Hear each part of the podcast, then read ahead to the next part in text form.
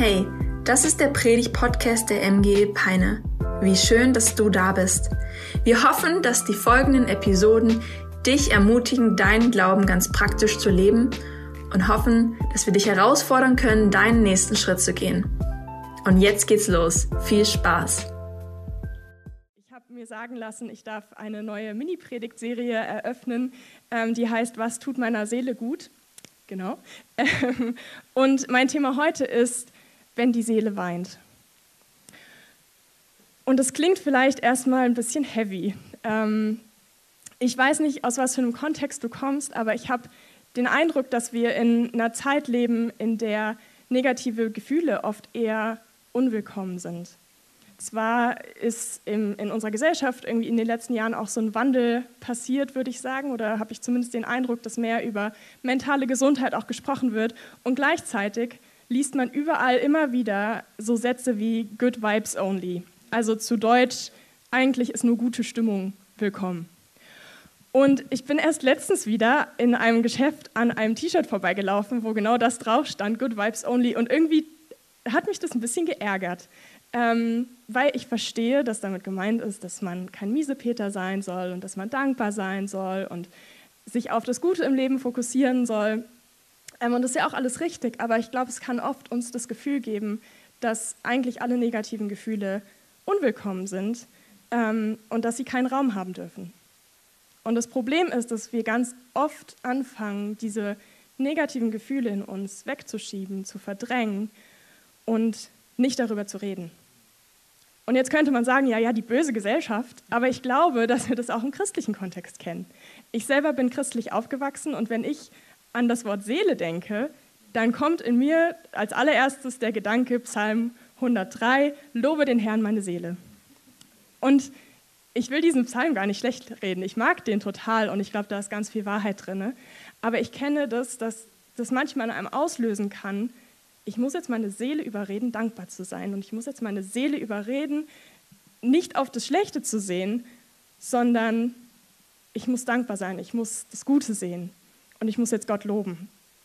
Und ähm, ich glaube, dass da auch was, was Wahres dran ist, aber dass es eben dazu führen kann, dass wir das Gefühl haben, negative Gefühle dürfen eigentlich keinen Raum haben in uns. Und das ist vielleicht so das christliche Pendant zu diesem Good Vibes Only. Und ich glaube, die Wahrheit ist, dass wir alle Momente kennen, in denen die Seele weint. Und in denen alle Überredungskunst nichts mehr bringt, weil die Last einfach zu schwer ist. Und es kann verschiedene Ursachen haben. Das kann eine Diagnose sein, der Verlust eines geliebten Menschen. Es kann Herzschmerz sein, Probleme in Beziehungen, Konflikte mit Menschen, die uns wichtig sind, Herausforderungen am Arbeitsplatz, Stress oder auch einfach eine diffuse Hoffnungslosigkeit. Und ich glaube, das, was wir dann oft zuerst versuchen, ist, diese Gefühle zu verdrängen, diesen Schmerz zu verdrängen, den das auslöst. Vielleicht, weil wir uns hilflos fühlen, vielleicht, weil wir auch nicht wissen, wie wir damit umgehen sollen. Und manchmal reden wir uns, glaube ich, auch einfach ein, ja, aber es ist doch gar nicht so schlimm. Eigentlich geht es mir doch gut. Und ich glaube, das Problem ist, was dabei ganz oft passiert, ähm, ist wie mit einem Wasserball. Ich habe das jetzt mal in kleinerer Form mitgebracht, aber vielleicht kennt ihr das, wenn man einen Wasserball unter Wasser drückt, er kommt immer wieder hoch. Und je doller man den da reindrückt, desto, ja okay, das funktioniert jetzt nicht so gut, aber desto stärker kommt er wieder hoch. Ähm, ich habe das als Kind ganz oft versucht, wenn ich äh, irgendwie im Pool unserer Nachbarn war, ähm, den, den so, weit wie, so weit wie möglich runterzudrücken. Und dann ist er manchmal so richtig rausgesprungen aus dem Wasser. Vielleicht kennt ihr das. Ähm, und ich glaube, genau das passiert auch mit unserer Seele. Wenn wir Schmerz wegdrücken und immer nur wegdrücken, der wird immer wieder hochkommen. Und je stärker wir ihn wegdrücken, desto stärker kommt er auch irgendwann zurück und kann uns überwältigen. Und weil ich das selber immer schwierig finde, wenn sonntags da vorne jemand steht und predigt, den man eigentlich gar nicht kennt, vor allem bei so einem Thema, äh, möchte ich euch mitnehmen in den Teil meiner Geschichte, in dem ich erlebt habe, was es heißt, wenn die Seele weint. ich habe im Jahr 2018 mein Studium am Theologischen Seminar abgeschlossen und ähm, durfte sechs Monate Praktikum in der Mountain View Church in Fresno machen, die vielleicht dem einen oder anderen was sagt, weil die ja auch schon öfter hier waren. Ähm, und ich war kurz davor, meinen allerersten Job anzutreten in der Gemeindegründung der Connect-Kirche Erfurt, die vielleicht auch dem einen oder anderen was sagt, weil Alex und Anna Blum dort sind. Ähm, und mir ging es richtig gut. Und ich hatte irgendwie das Gefühl, mein Leben läuft richtig. Und ich hatte ich hatte Bock auf den Job, ich hatte eine richtig gute Zeit in Fresno ähm, und ich war kurz davor, eine Beziehung einzugehen. Und irgendwie dachte ich, ja krass, also irgendwie so habe ich mir das Leben vorgestellt. Ähm, und dann drei Tage bevor ich nach Erfurt gezogen bin, ging diese Beziehung in die Brüche, die eigentlich noch gar keine war. Und mit dem Schmerz, den das ausgelöst hat, habe ich genau das gemacht, ich habe ihn erstmal weggedrückt. Und wie das aussah, war, ich habe einfach angefangen, wahnsinnig viel zu arbeiten. Ähm, weil ich dachte, wenn ich alles, was ich habe und alles, was ich bin, in das Reich Gottes stecke, dann muss es mir doch gut gehen. So funktioniert es doch, oder? Und ich habe ignoriert, dass meine Seele geweint hat. Und das ging zwei Monate gut, wo ich richtig viel gearbeitet habe und dann wurde ich krank. Und ich lag eine Woche lang mit einer Bronchitis im Bett und ich konnte halt nicht mehr arbeiten. Und ich konnte nicht mehr weglaufen. Und all das, was ich so ordentlich weggedrückt hatte, das kam auf einmal wieder hoch und hat mich überwältigt. Und ich habe auf einmal gemerkt, dass ich nicht nur Herzschmerz hatte, sondern dass ich auch ganz schön einsam war, weil ich hatte ja gar keine Zeit gehabt, irgendwie Freunde zu finden. Ich war ja nur am Arbeiten.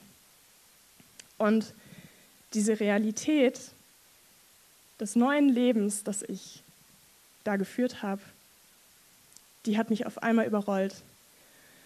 Und irgendwann ging es mir zwar körperlich besser, aber meine Seele, die hat irgendwie nicht mehr aufgehört zu weinen.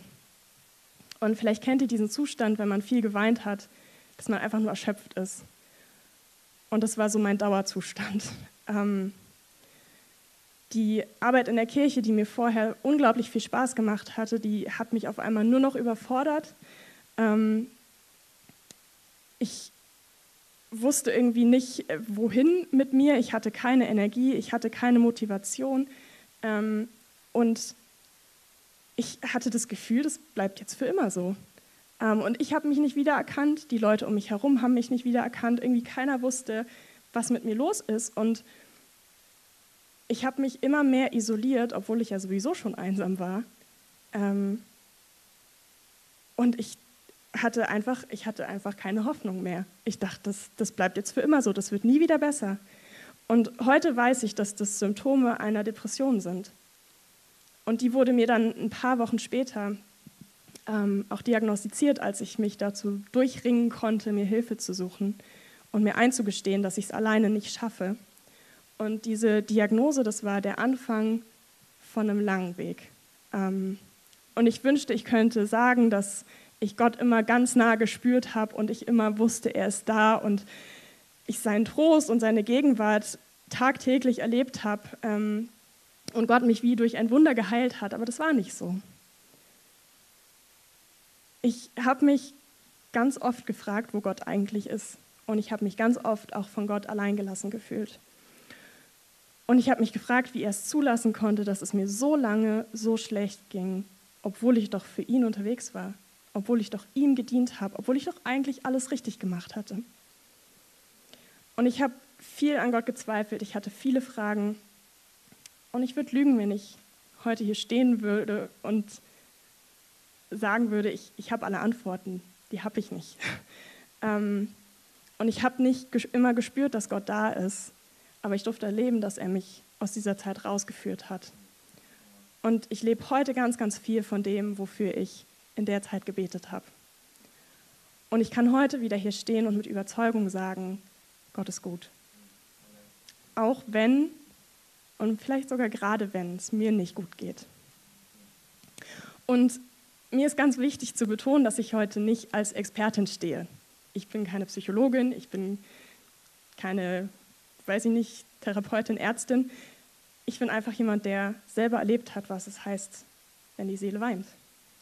Und ich möchte aus meiner eigenen Geschichte heraus und auch aus der Bibel heraus ähm, einfach mit uns ein paar Dinge angucken, von denen ich glaube, dass sie uns helfen können, wenn wir in der Situation sind, dass unsere Seele weint.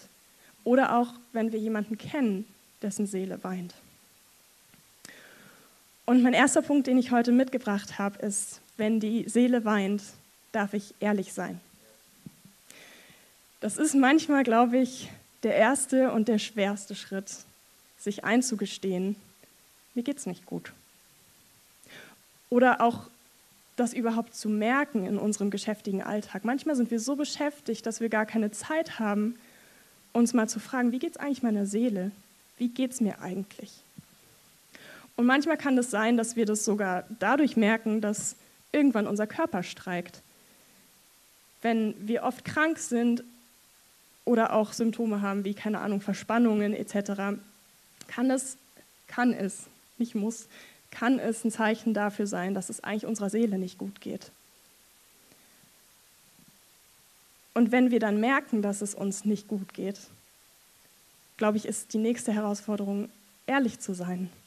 Zu uns selbst, zu Gott, aber auch zu den Menschen um uns herum. Und das auszusprechen, was wir fühlen.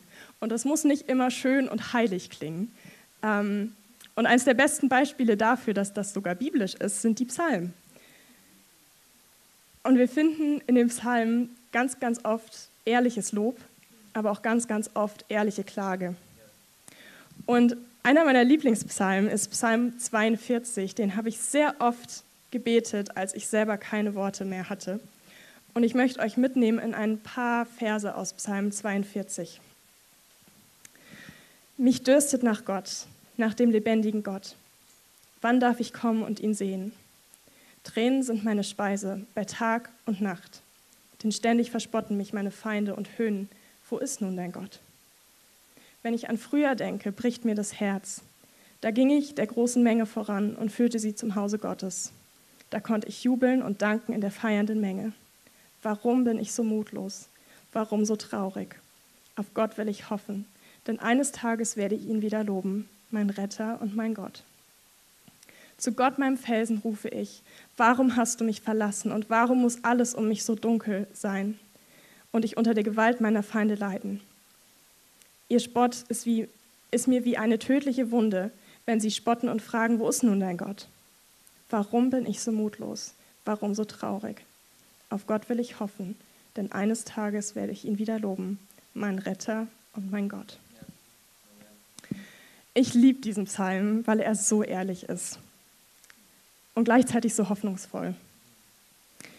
Und weil der Psalmist hier nicht versucht, seine Seele zu überreden, Gott zu loben, sondern er sagt, ich bin mutlos und traurig, ich habe das Gefühl, Gott hat mich verlassen und um mich ist alles dunkel. Und jetzt gerade kann ich Gott nicht loben. Und es ist okay. Und wenn du heute hier bist und deine Seele weint und du das Gefühl hast, du kannst Gott gerade nicht loben, möchte ich dir sagen, es ist okay. Ich glaube, es ist okay, wenn wir manchmal Phasen in unserem Leben haben, wo wir Gott nicht loben können, wo wir nicht beten können, wo wir nicht die Bibel lesen können. Es kann unsere Perspektive verändern. Und ich glaube, da ist auch eine Kraft drin, wenn wir uns bewusst dazu entscheiden, Gott zu loben. Aber ich kenne selber Phasen, in denen es einfach nicht geht. Und in denen jede Überredungskunst nichts bringt. Und was ich erleben durfte, ist, dass Gottes Nähe nicht davon abhängig ist, wie viel ich bete und wie viel ich Gott lobe. Ich glaube, in solchen Phasen, wo die Seele weint, ist das, was Gott sich am meisten von uns wünscht, dass wir einfach ehrlich sind mit ihm. Und ich liebe diese Perspektive in dem Psalm, dass er sagt, heute kann ich Gott nicht loben, aber irgendwann werde ich ihn wieder loben können. Und ich glaube, dass die Psalmen uns auch helfen können, Worte zu finden, wenn wir selbst keine Worte mehr haben. Ich habe eben schon gesagt, ich habe diesen Psalm selber sehr oft gebetet in der Zeit, als es mir so schlecht ging, weil ich selbst keine Worte hatte. Und wenn du gerade in so einer Phase bist, wo es dir schwer fällt, zu beten und Bibel zu lesen, möchte ich dich einfach ermutigen. Die Psalmen können ein richtig guter Einstieg sein.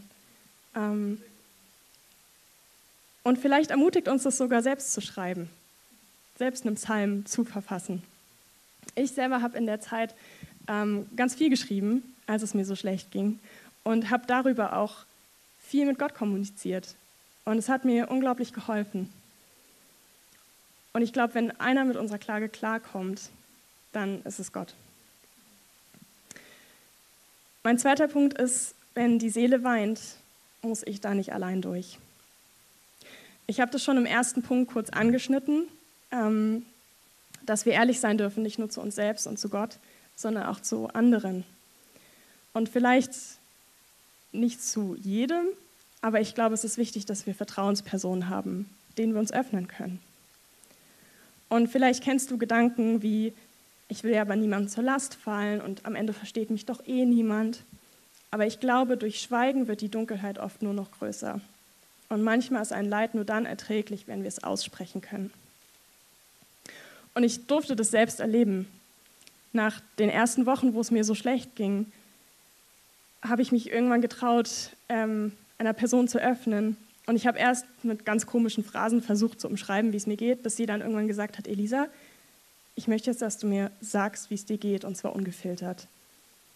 Weil hier geht es jetzt um dich und wie es dir geht, und du darfst fühlen, was du fühlst.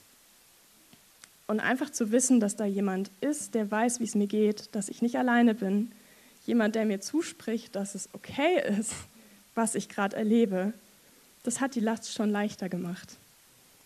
Und oft braucht es gar niemanden, der einem irgendwelche klugen Ratschläge gibt, sondern einfach nur das Gefühl, ich bin nicht alleine. Und ich glaube, dass das nach dem sich einzugestehen, dass es einem nicht gut geht, oft der zweite schwierige Schritt ist, sich zuzugestehen, ich muss es nicht alleine schaffen. Und es gibt eine Geschichte in Johannes 5, die ich sehr mag. Ähm, und ich möchte euch da gerne mit reinnehmen. Danach ging Jesus zu einem der jüdischen Feste nach Jerusalem auf. Innerhalb der Stadtmauern in der Nähe des Schaftores sich, befindet sich ein Teich mit fünf Säulenhallen, der auf Hebräisch Bethesda genannt wird. Scharen von kranken Menschen, Blinde, Gelähmte oder Verkrüppelte lagen in den Hallen. Einer der Männer, die dort lagen, war seit 38 Jahren krank. Als Jesus ihn sah und erfuhr, wie lange er schon krank war, fragte er ihn, Willst du gesund werden? Herr, ich kann nicht, sagte der Kranke, denn ich habe niemanden, der mich in den Teich trägt, wenn sich das Wasser bewegt. Während ich noch versuche hinzugelangen, steigt immer schon ein anderer vor mir hinein. Jesus sagt zu ihm, Steh auf, nimm deine Matte und geh. Im selben Augenblick war der Mann geheilt. Er rollte die Matte zusammen und begann umherzugehen. Dieser Mann, der war jahrelang krank, 38 Jahre. Und jahrelang hat er versucht, allein die Heilung zu bekommen, nach der er sich sehnte. Und hier, wo Jesus ihn fragt, willst du gesund werden, muss er sich eingestehen, ich kann nicht. Und gefühlt ist das sein Tiefpunkt. Da, wo er merkt, hey, ich habe es jahrelang versucht, ich schaffe es nicht. Aber da kommt Jesus und heilt ihn. Und ich glaube, manchmal ist das der gesündeste Punkt, an den wir kommen können, zu sagen, ich kann nicht. Ich brauche Hilfe.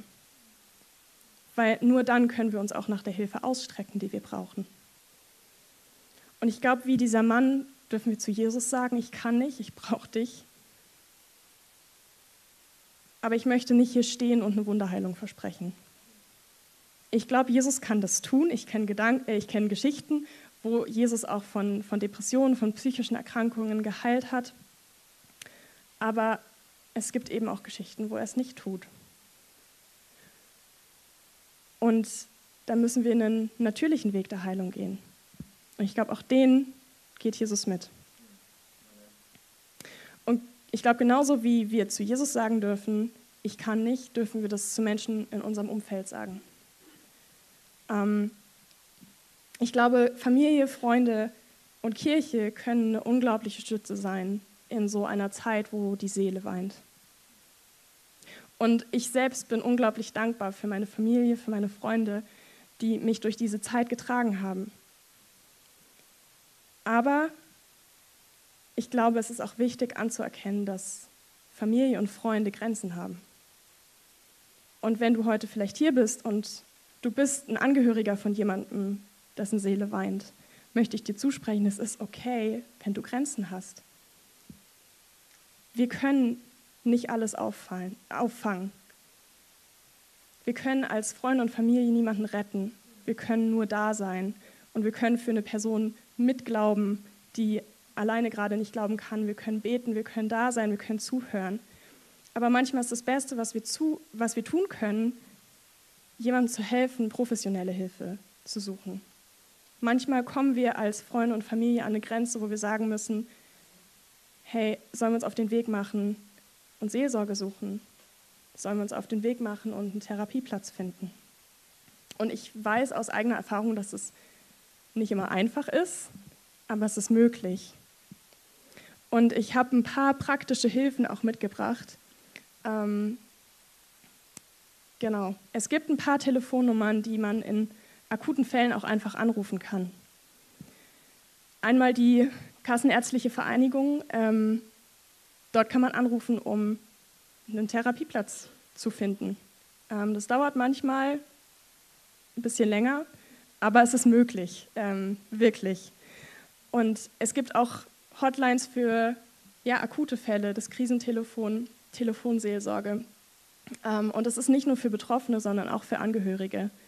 Also das ist der beste Tipp, den ich mal bekommen habe. Wenn, wenn du jemanden in deinem Umfeld hast und du weißt gerade nicht mehr weiter, kannst du auch diese Nummern anrufen und Hilfe bekommen im Umgang mit der Person. Ähm, das fand ich einen sehr, sehr guten Tipp. Und ich weiß, dass man als, dass es sich als Betroffener oft auch doof anfühlen kann, äh, zu sagen, ja, ich brauche Therapie. Vielleicht, weil man erstmal sagt, das brauche ich nicht oder es ist doch nicht so schlimm, ähm, aber auch weil es irgendwo noch stigmatisiert ist und Leute vielleicht komisch reagieren. Aber ich selbst bin unglaublich dankbar ähm, für die professionelle Hilfe, die ich bekommen habe, auch in Seelsorge und Therapie. Und ja, alle Hemmungen, die irgendwie da sind, auch wo man denkt, vielleicht geht es ja anderen schlechter oder was denken dann andere von, von mir. Ich glaube, wir dürfen da rangehen wie bei jedem anderen Arzttermin, weil letztlich gehen wir mit einer verwundeten Seele zum Arzt. Und wenn ich ein verwundetes Bein habe, dann gehe ich ja auch zum Arzt und überlege nicht, naja, jemand anderen könnte es ja noch schlechter gehen. Jemand anderes könnte ja ein gebrochenes Bein haben. Nicht, dass ich ihm den Arzttermin wegnehme. Und ich glaube, genauso dürfen wir mit einer verwundeten Seele umgehen. Und ich bin der festen Überzeugung, dass Gott auch Therapeuten und Ärzte gebrauchen kann, um zu heilen. Ähm, vielleicht manchmal sogar, ich bin jetzt mal mutig und stelle in den Raum, vielleicht manchmal sogar nachhaltiger als bei einer Wunderheilung, weil wir dazu gezwungen sind, uns mit unserer Biografie und unseren Verletzungen auseinanderzusetzen und uns besser kennenlernen dürfen, aufräumen dürfen in unserem Leben. Und ich glaube, auch das ist von Gott gewollt. Auch wenn das manchmal länger dauert, als wir uns vielleicht wünschen. Und deshalb komme ich zum letzten Punkt. Wenn die Seele weint, darf ich an Gott festhalten. Auch wenn es manchmal länger dauert als gedacht. Und ich kenne das selber, dass es in Zeiten, in denen die Seele weint, gar nicht so einfach ist, an Gott festzuhalten. Vielleicht auch, weil wir zum Teil die Vorstellung haben, wenn wir alles richtig machen und mit Gott unterwegs sind und Gott dienen, dann muss es uns doch gut gehen. Ich habe vorhin erzählt, dass ich selber irgendwie diese, diese Einstellung und diese Annahme hatte. Vielleicht sogar ein guter Gott muss doch sorgen dafür, dass es mir gut geht. Und ich glaube, wir alle tragen die Sehnsucht in uns, die Schwierigkeiten des Lebens hinter uns zu lassen. Und wir sehen Geschichten von anderen, Erfolgsgeschichten und wünschen uns irgendwie auch dahin zu kommen. Aber was wir oft nicht hören in diesen Erfolgsgeschichten, ist das, was davor kam. Und ich glaube, ganz viele Erfolgsgeschichten von Menschen haben Niederlagen und Kämpfe zur Vorgeschichte. Oder bildlich gesprochen, oft führt der Weg auf den Berg erstmal durchs Tal. Und davon spricht auch die Bibel. Im Psalm 23, Vers 4 heißt es, auch wenn ich durch das dunkle Tal des Todes gehe, fürchte ich mich nicht, denn du bist an meiner Seite. Dein Stecken und Stab schützen und trösten mich. Und in Jesaja 43, Vers 2 heißt es, wenn du durch Wasser gehst, werde ich bei dir sein. Ströme sollen dich nicht überfluten. Wenn du durchs Feuer gehst, wirst du nicht verbrennen. Die Flammen werden dich nicht verzehren. Die Bibel spricht von schweren Zeiten. Die gehören scheinbar zum Leben, auch zum Leben eines Christen. Aber das Versprechen, das Gott uns gibt, ist, dass er bei uns ist und dass wir nicht dort stehen bleiben, sondern dass er mit uns hindurchgeht. Und die Wahrheit ist, dass wir manchmal seinen Trost und seine Gegenwart erleben und manchmal auch nicht. Und ich kenne die Fragen und die Zweifel, die dabei auch hochkommen können. Und es gibt eine Geschichte in der Bibel von jemandem, der das so intensiv erlebt hat wie wahrscheinlich kaum ein anderer. Sein Name ist Hiob. Und es gibt äh, von ihm ein ganzes Buch in der Bibel. Das äh, dürft ihr gern in Ruhe zu Hause lesen, falls ihr es noch nicht getan habt. Äh, aber ich möchte ganz kurz zusammenfassen, worum es darin geht. Hiob hatte im Prinzip alles. Er hatte ein richtig gutes Leben. Er hatte viel Besitz, er hatte eine große Familie, viele Kinder. Ähm, er hatte eine gute Beziehung zu Gott und die Bibel sagt, er war der beste Mensch, der auf der Erde lebte. Also er hat alles richtig gemacht. Und dann fängt das alles auf einmal an zu bröckeln. Seine Kinder sterben, sein, Besitz wird gestohlen und vernichtet und er wird schwer krank. Und dann kommen auch noch seine Freunde und erzählen ihm, was er wahrscheinlich alles falsch gemacht hat, weshalb es ihm jetzt so geht. Und irgendwie denkt man, man liest diese Geschichte und man denkt, eigentlich geht es kaum schlimmer.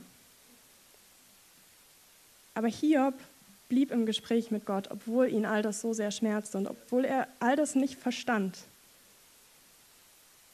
Und vielleicht kennen wir das, kennst du das auch in deinem Leben, gerade war alles gut und auf einmal passiert irgendwas, womit du nicht gerechnet hast. Und all das fängt an zu bröckeln. Und ich glaube, die erste Frage, die wir uns ganz, ganz oft stellen, ist, warum? Und ich habe mir diese Frage auch ganz oft gestellt, als ich die Geschichte von Hiob gelesen habe. Warum? Aber ich glaube, wir kriegen auf die Frage, warum, nicht immer eine Antwort. Die Geschichte von Hiob zeigt uns, wir können alles richtig machen und trotzdem Leid erleben. Und oft wünschen wir uns eine Erklärung für unser Leid.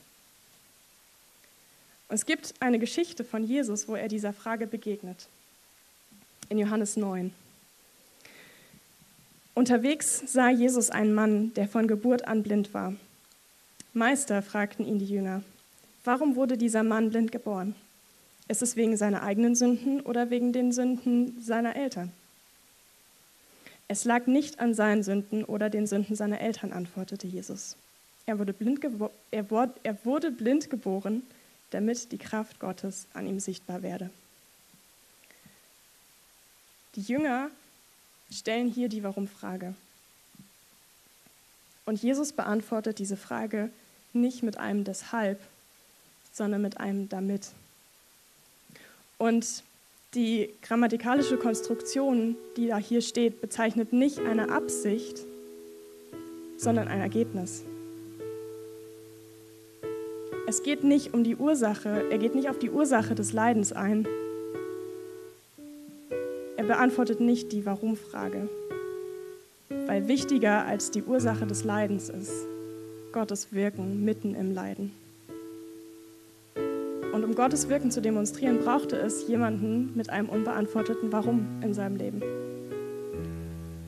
Und auch die Geschichte von Hiob ist keine Geschichte nach der Frage nach dem Warum,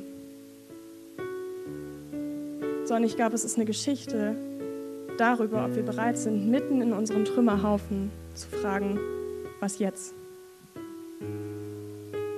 In dem Glauben, dass Gott was Gutes daraus machen kann. Und Gott hat was Gutes daraus gemacht. Wir lesen am Ende von Hiobs Geschichte, dass er sein Ende mehr segnete als den Anfang. Er hatte am Ende doppelt so viel von allem, was er verloren hat. Er hatte doppelt so viele Kinder, doppelt so viel Besitz. Und vor allem hatte er ein neues, tiefes Verständnis davon, wer Gott ist. Und wenn ich mir so Hiobs Geschichte angucke, dann denke ich mir, also ich finde es mega cool, dass Gott ihn am Ende gesegnet hat, aber wenn mein Kind stirbt, dann ersetzt es doch nicht, dass ich dafür zwei, zwei neue Kinder bekomme. Und ich glaube, dass vielleicht nicht immer alles Sinn machen wird und dass wir nicht auf alle Fragen eine Antwort bekommen. Aber ich glaube, dass wir immer wieder erleben dürfen, dass Gott uns segnet. Und dass wir vor allem mitten im Leiden einfach auch ein neues Verständnis bekommen dürfen davon, wer Gott ist. Und dass Gott trotzdem gut ist. Und dass wir an den Gott glauben dürfen, bei dem gilt, das Schönste kommt noch. Und ich glaube, wir dürfen auch die Hoffnung haben, dass Gott unseren Schmerz benutzt, um sein Wirken sichtbar zu machen. In Römer 8, Vers 28 steht, und wir wissen, dass für die, die Gott lieben, nach seinem Willen zu ihm gehören, alles zum Guten führt. Da steht nicht, dass uns nur Gutes passieren wird, aber da steht, dass selbst das Schlechte zum Guten dienen wird. Und ich glaube, dass unsere Narben, unser Schmerz eine Geschichte erzählen kann, die anderen hilft. Und ich darf das selber erleben. Ich durfte, seit ich auch mit anderen darüber gesprochen habe, wie es, mir ging, ähm, erleben, wie Menschen auf mich zugekommen sind und mir auf einmal ihre Geschichte erzählt haben. Erzählt haben, hey, Ellie, ich, mir geht es schon vor lange genauso und ich weiß nicht, was ich tun soll. Ich durfte Freunden helfen, Therapieplätze zu finden. Und erst vor kurzem hatte ich ein Gespräch mit einer jungen Frau, die zu mir kam und gesagt hat, ich wusste, dass du mal so etwas Ähnliches erlebt hast. Und ich wollte einfach mit jemandem reden, der mich versteht. Niemand, der mir irgendwelche klugen Ratschläge gibt, sondern einfach jemand, der versteht, was ich gerade erlebe. Und ich merke einfach, dass mein Herz so viel weicher geworden ist. Menschen gegenüber, die, die Leid erleben. Und vor allem merke ich, dass ich so viel dankbarer bin für all das, was ich jetzt habe. Dass seit ich erlebt habe, wie, wie dunkel und wie hoffnungslos es sein kann, ich so viel, so viel intensiver auch die guten Zeiten erlebe und so viel intensiver Dankbarkeit fühlen darf für das, was ich jetzt habe. Und auch einfach ein tiefes Verständ, tieferes Verständnis davon bekommen habe, wer Gott ist. Und ich beginne zu verstehen, dass Gott auch mit meinem Schmerz ein Ziel hat. Und dass er all das nutzen kann, damit seine Kraft sichtbar wird. Und ich weiß, dass ich weiterhin beides erleben werde. Ich glaube, das werden wir alle, weil Höhen und Tiefen einfach zu diesem Leben gehören. Aber wir dürfen auf ein Leben hoffen, auf eine Ewigkeit hoffen, wo kein Schmerz und keine Tränen mehr sind in Offenbarung 21, Vers 4, können wir den ganz kurz, ja, steht, er wird alle ihre Tränen abwischen und es wird kein Tod und keine Trauer und kein Weinen und keinen Schmerz mehr geben. Und ich glaube, das ist eine ewige Hoffnung, die wir haben dürfen. Dass Gott hier und jetzt schon mit uns geht. Durch alle Höhen, durch alle Tiefen. Aber dass wir auf einen Ort hoffen dürfen, an dem all das vorbei ist. Und vielleicht bist du heute hier und du hast diese ewige Hoffnung noch nicht. Und ich möchte gleich die Chance geben, einfach eine Entscheidung zu treffen für ein Leben mit diesem Gott, der nicht all, unser, all das Leid von uns fernhält, aber der uns verspricht, mit uns durchs Leid zu gehen. Der uns verspricht, aus unserem größten Schmerz was Gutes zu machen und der eine Ewigkeit verspricht mit ihm in der es kein Leid und keinen Schmerz mehr geben wird. Und ich möchte uns einfach bitten, gemeinsam die Augen zu schließen. Und ich möchte dir einfach die Möglichkeit geben, kurz die Hand zu heben. Nichts Peinliches, du musst nicht nach vorne kommen, du musst äh, nichts sagen, machen, tun. Ähm, ich möchte einfach kurz wissen, mit wem ich beten darf, wenn du heute diese Entscheidung treffen möchtest. Und wenn du heute hier bist und diese Entscheidung treffen willst, dann heb einfach kurz deine Hand. Dankeschön. Ich möchte einfach kurz von hier vorne beten und du darfst in deinem Herzen mitbeten, wenn du heute diese Entscheidung getroffen hast. Jesus, ich danke dir, dass du jetzt hier bist. Ich danke dir, dass du ein Gott bist, der nah ist. Und ich möchte mich heute entscheiden für ein Leben mit dir. Für ein Leben, dass ich nicht nach meinem eigenen Plan lebe, sondern das zum Ziel hat, bei dir zu sein. Im Hier und Jetzt durch alle Höhen und Tiefen zu gehen und irgendwann ganz bei dir zu sein. Und ich danke dir, dass du am Kreuz gestorben bist für mich, damit ich mit meinem Schmerz im Hier und Jetzt nicht alleine sein muss. Und ich gebe dir mein Leben, ich gebe dir all die guten Zeiten und all die schlechten Zeiten. Und ich möchte ab jetzt mit dir leben.